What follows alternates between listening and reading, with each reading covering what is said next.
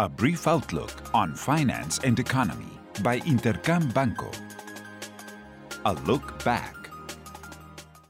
During Banco de Mexico monetary policy meeting, the central bank increased the target rate in 25 basis points to 4.50% in a divided decision and increased its inflationary estimates.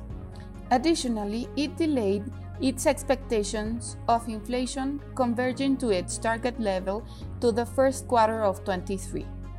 Inflation in Mexico set at 5.81% in July and exceeded estimates. Inflation once again pressured by merchandise and services. In the United States, inflation stabilized at 5.4%, which created confidence among markets that reached new all time highs.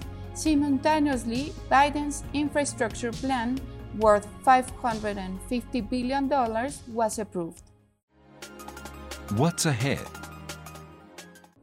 This week will bring a small amount of economic data.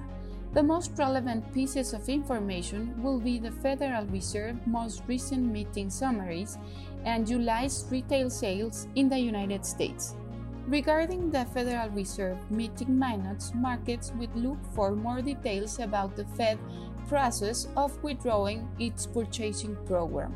It is almost a fact that the Federal Reserve will announce its timeline regarding its exit strategy in September, and the minutes could start to reveal more specific details about the change in its program's compositions of purchases.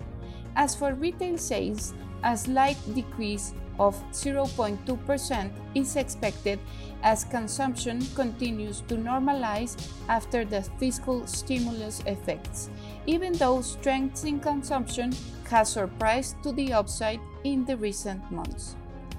In Europe, GDP will be revised and is expected to confirm that growth set at, at 13.7% in the second quarter of 21. July in final inflationary figures for the Eurozone will also be made public and is expected to set at 2.2%. Lastly, China will publish retail sales, industrial production, and investment figures for July, which could confirm a slowdown in the country's economy and guarantee the permanence of stimuli. I hope you have a great week. I am Alejandra Marcos. This was a brief outlook on finance and economy by Intercam Banco. Follow us on social media and listen to our podcast at intercam.com.mx.